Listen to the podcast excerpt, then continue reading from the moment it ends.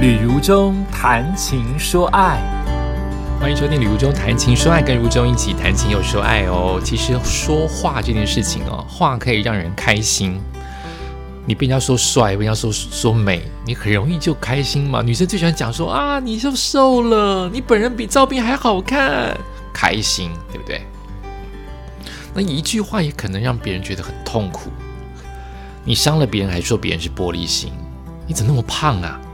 你头好秃哦，哦，你讲话好难笑哦，哦，你工作能力好弱，拜托你帮帮忙，你动作快一点好不好？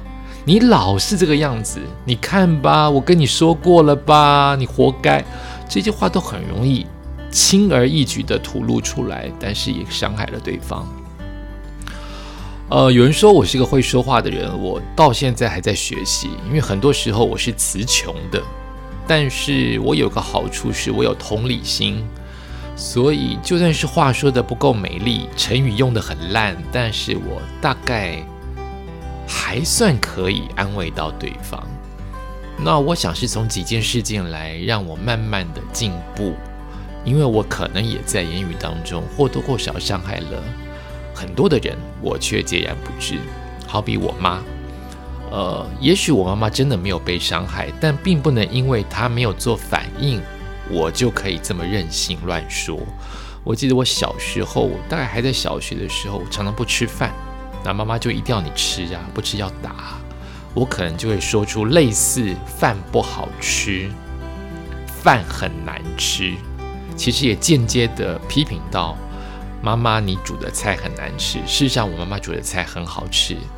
所以到后来越长大，我就意识到这点是真的意识到哈，就是觉得诶，我怎么会这样说话？我其实想说的事情是，妈妈，你就算是大饭店的厨子，你天天煮煮一年三百六十五天乘以三，谁都可能会吃腻。所以不是妈妈你的问题，是我现在想换换口味，我现在没有胃口。我可不可以等一下，或今天不吃？我就慢慢的说出来这个道理，而且我一定会加上这句：“妈妈，你煮的菜很好吃。”可是是我自己个人，谁都可能吃腻了。我现在吃腻，我想换换口味，所以我改变了。我知道我的话很直接的时候是伤妈妈的心，虽然我还是要说，有可能妈妈根本不觉得怎么样，但并不代表。他没有反应出来，或他没有敏感到玻璃心，你就可以乱说，你还是很有很有礼貌，不是这样吗？我记得我大学的时候嘴最贱，当年刚开始流行综艺节目要亏歌手、亏人、嘲笑别人，当做当做取宠的一种方式，所以我们大学生就很容易耍嘴贱，我很容易帮人家取外号。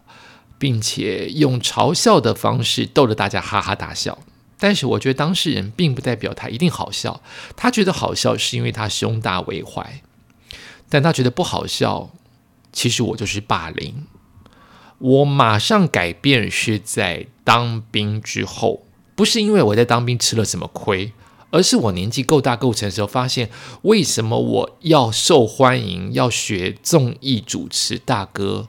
亏别人当做我受欢迎的方式，而且我为什么用的词都这么这么的自以为幽默，用在我身上会好笑吗？我有同样的雅量开别人玩笑，是因为我反应快，让别人招架不住。但万一别人反应比我快，比我更嘴贱，我能够胸怀大量有雅量到觉得这也是开玩笑吗？这是幽默感吗？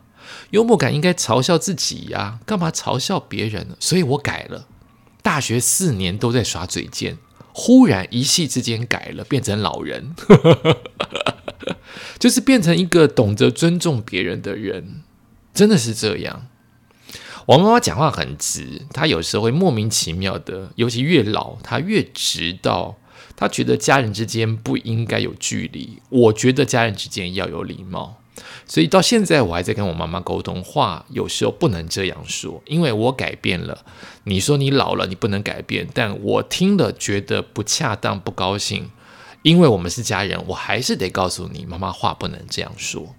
比如说，我妈妈有一天就告诉我，她就是很直觉，因为她很喜欢洗东西、晒东西，不停的洗，不停的晒，已经到了让我们都至少让我受不了的地步了，所以我得要接受，或是调整，或是试着去了解为什么妈妈要一直洗、一直洗。哈，这是题外话。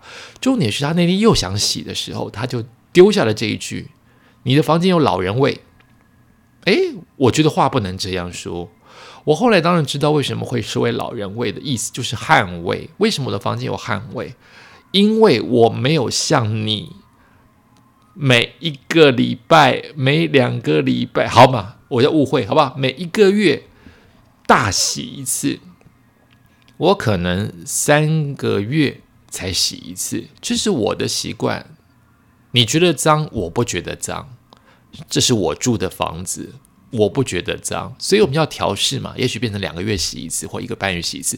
但你说我老人味，我那个时候心里有太多的 OS，我也可以直接冲出来说：“妈，你才有老人味，你是老人，而且你什么什么什么什么味道，我都在忍呢。”但是话不能这么说，她终究是我妈妈，所以我就跟他讲说：“妈，你不能这样说话，因为我没有老人味，我的味道是因为我最近在徒步环岛。”你闻到的是我没有洗的包包的汗臭味，也就是说，也许不是因为我房间不干净，只是因为我徒步环岛的机会变多，那个袋子我没有办法洗，所以我把它放在我的房间里，你闻到了那个汗味，所以我就跟我妈说，你应该说，你应该说，哎，阿忠，你房间有一些味道，是不是有什么东西要去清洁的？或是啊，中有一些房间的味道我不喜欢，你可不可以做一些清洁或做一些调整？那你也可以让我有说理由的机会，最后我们才能裁决出来他要不要打扫，跟要不要去接受，要不要去习惯。你不能就丢下去，呃，老人味。因为我妈妈以前是这样嫌过我爸爸的，所以我知道他的那个嫌弃跟他讲的那个味道的意义在哪里。所以我说我不是，我不是，妈妈，你不能这样说话。就算是我今天散发出来一个七八十岁的人该有的老人味，你也不应该这样说话。不能因为我们是家人，你难道希望我有一点说妈，你身上有老人味吗？如果你不喜欢，你也不应该把这样的话丢在别人的身上，不是吗？所以我把这件事情跟我妈妈讲。那未来她没有再这样说了。那我觉得这就是一个算是良性的沟通哦。这句话你觉得适当，并不代表我也觉得适当。如果我们两个要愿意继续沟通，就得找一个我们两个都认为恰当的方式。也许你进一步，你退一步，都恰当可以说的方式。下一次我们就尽量的朝这个方向来做沟通，不然就只是有沟没有通。讲了这么多，是因为我要来朗读这篇文章，这是来自于妈妈宝宝。然后他要谈到的是，请诚实的告诉你的孩子，你的口无遮拦也会伤害到妈妈。哈哈，妈妈好臭哦！妈妈你的香水好重哦，好臭哦！妈妈你好穷哦！妈妈这件衣服好丑哦！嚯，妈妈你也会说谎哦！哦，妈妈好难吃哦！你的口无遮拦。一样伤害到别人，你不希望别人这样说你，你不希望妈妈这样指责你。别忘记，我们是大人，不不代表我们就一定要接受所谓的不礼貌。你的口没遮拦也会伤害到我。文章是这样子的，他说：“我对周五真是又爱又恨。爱的是我可以走五公里去接小孩回家，我有走路癖；恨的是返家得通过人满为患的捷运考验。这时候返家来到晚上七点，我的女儿们早已饥肠辘辘等着晚餐，一路忙到现在，他们上床睡觉大概九点半，我也近乎累趴。”好巧不巧，连两周的深夜会议皆只能周五的时间。就在第二周，我接孩子，并告知他们：等等，稍晚十点半，我会在书房视讯会议。我的女儿一句话让我动了气。她是怎么说的呢？她就是把眼睛往上掉，翻了白眼，说：“又来了，上周也在开会。”意思就是妈妈你说的话情不是只有偶尔哦，你是经常这样。也许这是小孩子的塞奶，也许是小孩真正的不满，但是妈妈看在眼里，那个翻白眼跟那个讨厌的那个状况，妈妈受伤了。第一时间我反问他为何要出现不耐烦的态度。一是十点半的时间，他们早已经入眠，根本不妨碍；二来你娘深夜工作赚钱，你不支持鼓励，反而给了这样的反馈。一路上我沉默不语，我知道非理智的当下可能会失言，我知道我需要先沉淀。我一整天都在焦虑烦躁，而女儿的一句话将混成团的负面情绪集大成。若我稍微不注意，这一大团的负面火球可能就往她的身上猛砸，就会形成我们最常见的亲子冲突。我停了下来，冷静之后，沉淀在冰山底下的真正情绪浮出来：担心、不安、困惑、悲伤、不满、罪恶感、后悔等压抑在我心里的情绪，加总。佯装成烦躁、焦虑，在没有察觉之前，我想要怪罪孩子一句白目、不贴心的话让妈妈受伤，实则是我自己体内的阴影在作祟。当我清楚自我的状态之后，我又重新的跟孩子展开对谈。这一次，我先跟他表明自己的立场跟想法，并且跟他强调：你这样不耐烦的态度，让我觉得不被尊重。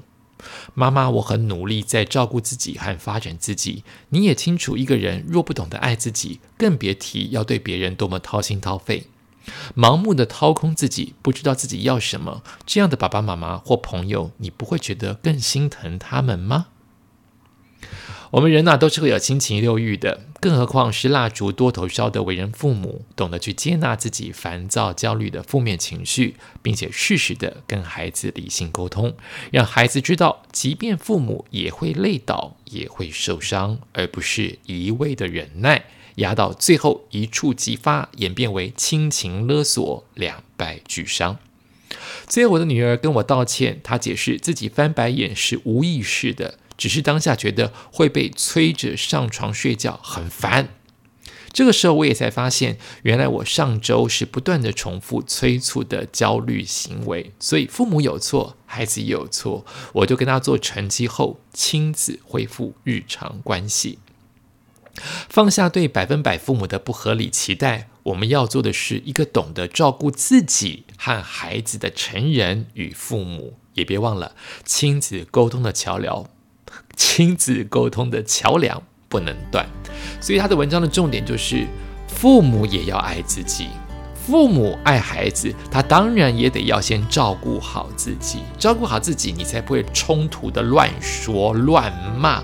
照顾好自己，让孩子知道你做的这一切也是为了这个家，孩子才懂得感恩。不然，孩子总认为自己最大，他的需求永远高于父母一等，他的需求永远不能等待。你的家庭教育就算失败了。感谢你收听今天的《旅中谈情说爱》，我们下次再见。